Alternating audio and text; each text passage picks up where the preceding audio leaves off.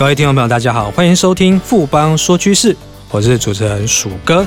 今天要跟大家探讨的题目呢，是所谓的开放式的电信架构分析，这对整个电信产业将会带来非常一个重大的影响。我们先休息一下，马上回来。哎，最近五 G 概念股很夯哎，你有没有买啊？我当然是概念股一把抓喽！那么厉害，快教教我啦！富邦世代行动通讯 ETN 连接的指数成分是十档台湾极具五 G 概念的上市股票，而且 ETN 投资门槛低，小额资金就可投资哦！太棒了，我要赶快去买！富贵要人帮，ETN 买富邦。富邦证券指数投资证券基金管会同意生效，微不表示本指数投资证券绝无风险，投资人交易前应详阅公开说明书。本公司经目的事业主管机关核准之许可证号为一百零七年经管证总字第零零五三号。欢迎回到富邦说趋势。我们今天很荣幸邀请到富邦投顾的研究部经理刘立忠来和我们大家谈谈开放式的电信架构。立忠好，鼠哥好，各位听众大家好。立忠，我们。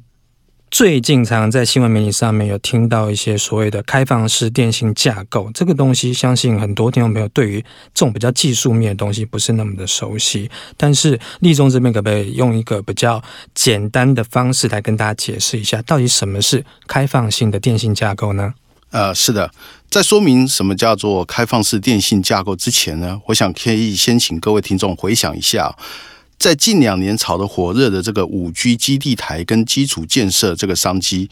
我们可以想一下，到目前为止，究竟对台湾整体的这个网通设备产业有没有带来实际上的这个庞大或很强力的这个业绩的动能呢？实际上好像是并没有的，反而比不上最近疫情所带来的远距上班或远距教学这个呃议题所带来的实际的一个效用。但是，那为什么会这样子呢？其实最关键的这个因素就是在于说，整个目前的电信设备市场。其实属于一个封闭式的一个架构，也就是说，在这样子的一个架构之下呢，电信业者他从核心网络、骨干网络到接取网络，当然也包括基地台，他往往选择了单一电信的这个设备供应商之后呢，他就无法再由其他的供应商来切入这样子一个市场，也就是说，他会由单一个这个供应商一大包的整个全部买下了。那这众所皆知的是，整个台湾的网络设备的这个业者其实是专注于接取网网络以及部分的骨干网络这个环节，那自然是非常不容易切入像 Nokia 啦、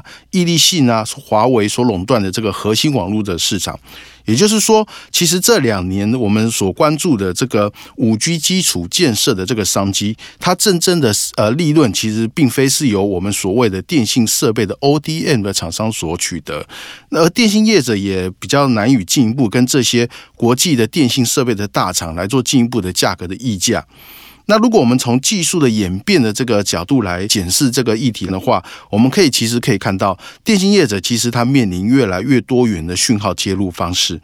然而，真正的这个五 G 系统呢，其实对于各类的无线网络的这个接取的这个技术，其实有更多的相容性跟包容性。也就是说，如果电信业者仍然是坚守封闭式的电信的这个架构来看的话，其实它难以真正发挥真正五 G 系统所要带来的这个功能。而且，这个高额的这个设备的资本支出也会让电信业者越来越难以负担。因此，开放性的电信架构就在这样子的一个背景环境之下油然而生。而未来的电信业者，他其实只需要购买符合规范的设备，再利用云端系统或者是软体，就可以建立一个终端的接取网络系统，也就是我们讲的五 G 的基站的这个网络，而不必再局限单一供应商或少数供应商这样子的一个限制。听起来供应商要紧张一点。那我们谈完开放式的电信架构它的定义之后，那它本身跟未来五 G 产业的发展趋势有什么样的关联呢？呃，是的，我想我们可以请各位听众哦来回想一下，之前我们在介绍五 G 系统的时候，我们有讲过，整个五 G 系统其实有分为独立型跟非独立型这两个形态。而目前，除了中国以外的其他国家，几乎都是以非独立型的五 G 系统为主。也就是说，非独立型的五 G 系统其实是将目前的五 G 基地台架构在目前的四 G 的网络上。因此，我们不难去想象到，由于过去的四 G 的系统其实是采用一个比较封闭式的架构，自然在非独立型的五 G 系统之下呢，目前大部分的五 G 基地台它也是会是一个封闭式的一个网络架构。这样子也可以进一步解释我们刚刚的第一个问题：为什么好像只有电信国际大厂的这个设备业者，他能够取得这样子的商机，而 ODN 的厂商没办法取得？然而，真正的这个五 G 的系统其实实际上是独立的形态，也就是说，整个五 G 基地台其实应该是架构在专属的五 G 的系统的网络上，整体的运作其实都跟现在的四 G 系统其实不应该有任何的关联。那如果我们将这样子的一个概念延伸下去的话，也就是一旦整个五 G 基地台改变为开放式的这个网络的架构之后呢，意味着整个电信业者或电信的营运商，他在建立五 G 系统的时候，我们举个例子，它可以采用 A 公司所设计的核心网络设备，B 公司所提供的基地台的天线或基地台的核心的整个基地台的设备，C 公司来提供网络交换器，以及 D 公司来提供所谓的路由器这些网络串接的设备。那因此，整个供应链就会由单一变为多家的服务的形态，而原本的这些网络的管理功能，运营商就可以转为软体控制，或者是呃所谓的云端系统来控制。而这样子的情况之下呢，电信业者就可以开始采购所谓的白牌网络设备，进一步大幅降低整个五 G 基地台的资本支出。那不管在整个产业的循环，或者是整个设备的提供上，就可以创造出另外一个更好的良性的循环。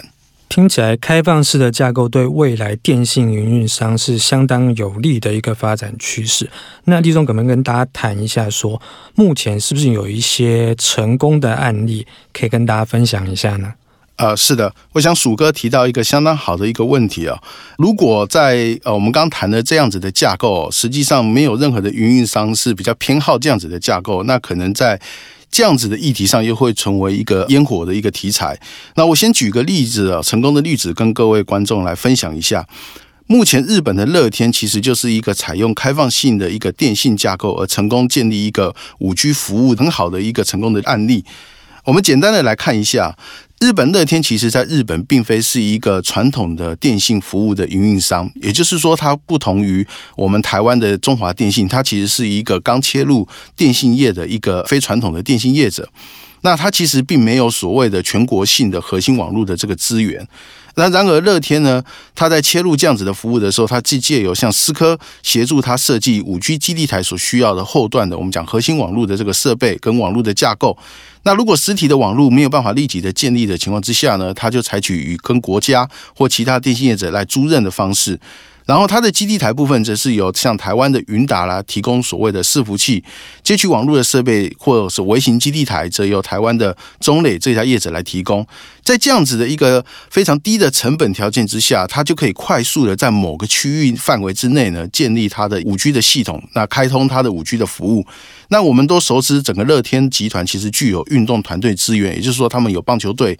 有跟运动场。那他们就在本身的棒球的这个赛事之中呢，利用这样子的开放性的一个架构，快速的建立它的一个低成本的五 G 的系统，而提供了一个所谓的即时或者是四 K 的这个高画质的这个运动观赏赛事的这个服务。而在这样子这个成功的这个案例提供这样服务之后，也快速的创造出所谓的营收的来源哦。呃，因此我们可以看到，像国际的大厂，像思科呢，也陆续的跟其他的呃国家新兴的电信业者开始签订这个类似的这样子合约。越来越多的新兴国家的这个电信业者开始评估利用这样子一个开放性电信的架构来建立或改善它现在的既有的服务。那我们引用一下市调机构 g a n e r 的目前的这个预估。他乐观的预估，在二一年到二五年，呃，将近五年的这个时间的话，整个全球开放性的这个电信的架构的整体的产业的产值，将可以以平均每年三十 percent 的年复合成长率持续的成长，而在五年后达到产值三百五十亿美元以上的这样子的一个高水准。这水准相当的高，等于是相当于在台湾来看，就是兆元以上的一个产业。那谈到这边的话，我想听众朋友更想了解的是说，台湾的网通厂商已经做好这样的准备了吗？啊、是的，鼠哥。这也的确是一个值得我们跟各位听众来探讨的一个题目哦。如果这么好的一个市场，而台湾的网通设备业者仍然是没有办法沾到呃我们讲好处，或者是取得一个主导权的话，那我想对我们投资上来讲，也会是一个比较空泛的题目。那针对这样子的一个题目，我想先说明一下，就是说我们从刚刚的举的一个例子，跟我们刚提到的技术的发展的这个走向来看的话，我们可以理解到一个非常关键的一个点。就是电信业者的通讯的系统的商机，它会开始从过去的少数或单一的供应商，而且是着眼于品牌业者来主导，而开始转变为由 ODM 业者来主导这样子的一个供应链转变的这个样子的一个形态哦。那后续的营运跟系统的规划，其实是由营运商来自行负责。而在这样子的一个转变的情况之下，我们回头观察一下现在台湾网通设备业者目前的一个产业发展的一个概况。在主管机关的这个主导之下，我其实在今年二零二零年已经成立了一个五 G 开放网络的测验平台。那主要的设备业者包括像中磊、智易、启基、正文等，其实都已经加入了。那意味着台湾的网通业者，其实它在一个平台在资格上，其实已经是符合在技术上已经是符合整个电信业者的要求。而且重要的是，借由这个国家等级的这个平台呢。让台湾的这些业者其实都已经成为这些国际的电信的主要的营运商合格的供应商的名单之内了。甚至啊，我们来看一下这些 ODM 的厂商，他在为了要避开，例如像中美贸易这些非基本面的因素，其实都已经在两岸甚至在第三方地区都已经建立了足够有生产产能优势的第三方的这个生产基地。而且对本身来讲的话，这些业者其实在电信端的软体上，其实都已经培养相当深厚的一个软体的实力。也就是说，一旦电信白牌市场成型，这些业者其实他都可以在第一时间成为一个主要的供应商。那我们给各位听众用一个产业的或产品的类别来去做分类，观察一下有哪些业者会是一个比较值得观察的。那例如说，像五 G 的微型基地台部分有中磊跟奇基，在路由器的部分有智易跟正文。光通讯的零组件有联亚跟重达 KY，交换器的部分像例如像智邦、明泰等这些业者，其实都是在这样子的一个开放式架构跟白牌的这个趋势之下走的，目前来讲是蛮值得留意的优质的一些厂商。最后这边跟立中请教一下，从中长期的趋势来看，这样的开放式电信架构有机会应用到其他的领域吗？啊，是的，针对这个问题呢，我想我可以用边缘运算这样子的一个案例或者这样子的概念来做这样子一个说明哦。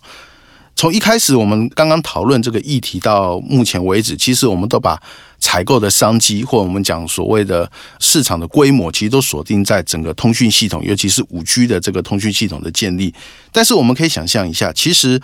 在五 G 这个系统在商业化之后，其实它对我们一般的消费者带来的，其实并非只是单纯的手机通讯或者是手机上网的品质的提升，而是其实要为我们消费者创造出更多能够靠近我们消费者的新的新创的及时的。运算的这个新创的服务，那意味着对营运商而言，它必须靠近我们消费者这一端。通常我们可以理解，在基地台的附近，就直接建立一个可以让我们手机资料运算而提供新的服务的这个运算的单元。这也就是我们所谓的边缘运算。但是这个。边缘运算的这个单元的建立呢，这个主机的系统跟我们过去所熟知的机房的主机系统，其他不同的是，它不仅要同时要符合电信业者的技术规范、很高的治安的要求，但同时它又必须符合快速建立、维护便利的这样子一个特性。那这个特性其实是有一点点是对立的，也就是说，必须要同时的兼顾低成本，但是又要很高的治安跟网络等级的规范的要求。那在这样子的情况之下呢，其实。白牌的这样子的一个趋势，或者我们讲开放性的电信架构这个趋势，刚刚好就可以作为兼顾这两个特性的这个中间的桥梁。那因此，我们可以认为，就是说，接下来在整个企业的专网，或者是我们讲边缘运算的应用的这些单元的建立或者采购的商机呢，其实我们也认为会进一步的可以由 ODM 的业者来主导这样子的一个市场的走向。那整体而言的话，我们可以下个简单的结论，就是说，整个开放性的电信架构其实它不仅仅让整个电信的网络设备有少数的供应商的垄断的局面。转为由 ODM 厂商来去做有效的切入，可以切入这个市场，但它延伸出来的后续的这些采购的商机呢，其实也可以慢慢的释放出来，给我们所谓的呃新兴市场，或者是我们讲过去传统的 ODM 业者来主导这样子的一个市场商机，这会是一个对台湾的这些网通类股来讲是一个比较好的一个产业的趋势。谢谢立中今天带来这么精彩的分析，谢谢立中，谢谢鼠哥，谢谢各位听众。经过今天的节目呢，相信各位听众朋友对于整个开放式的电信架构应该都有更清楚的认识了。富邦说趋势，我是鼠哥，我们下次见。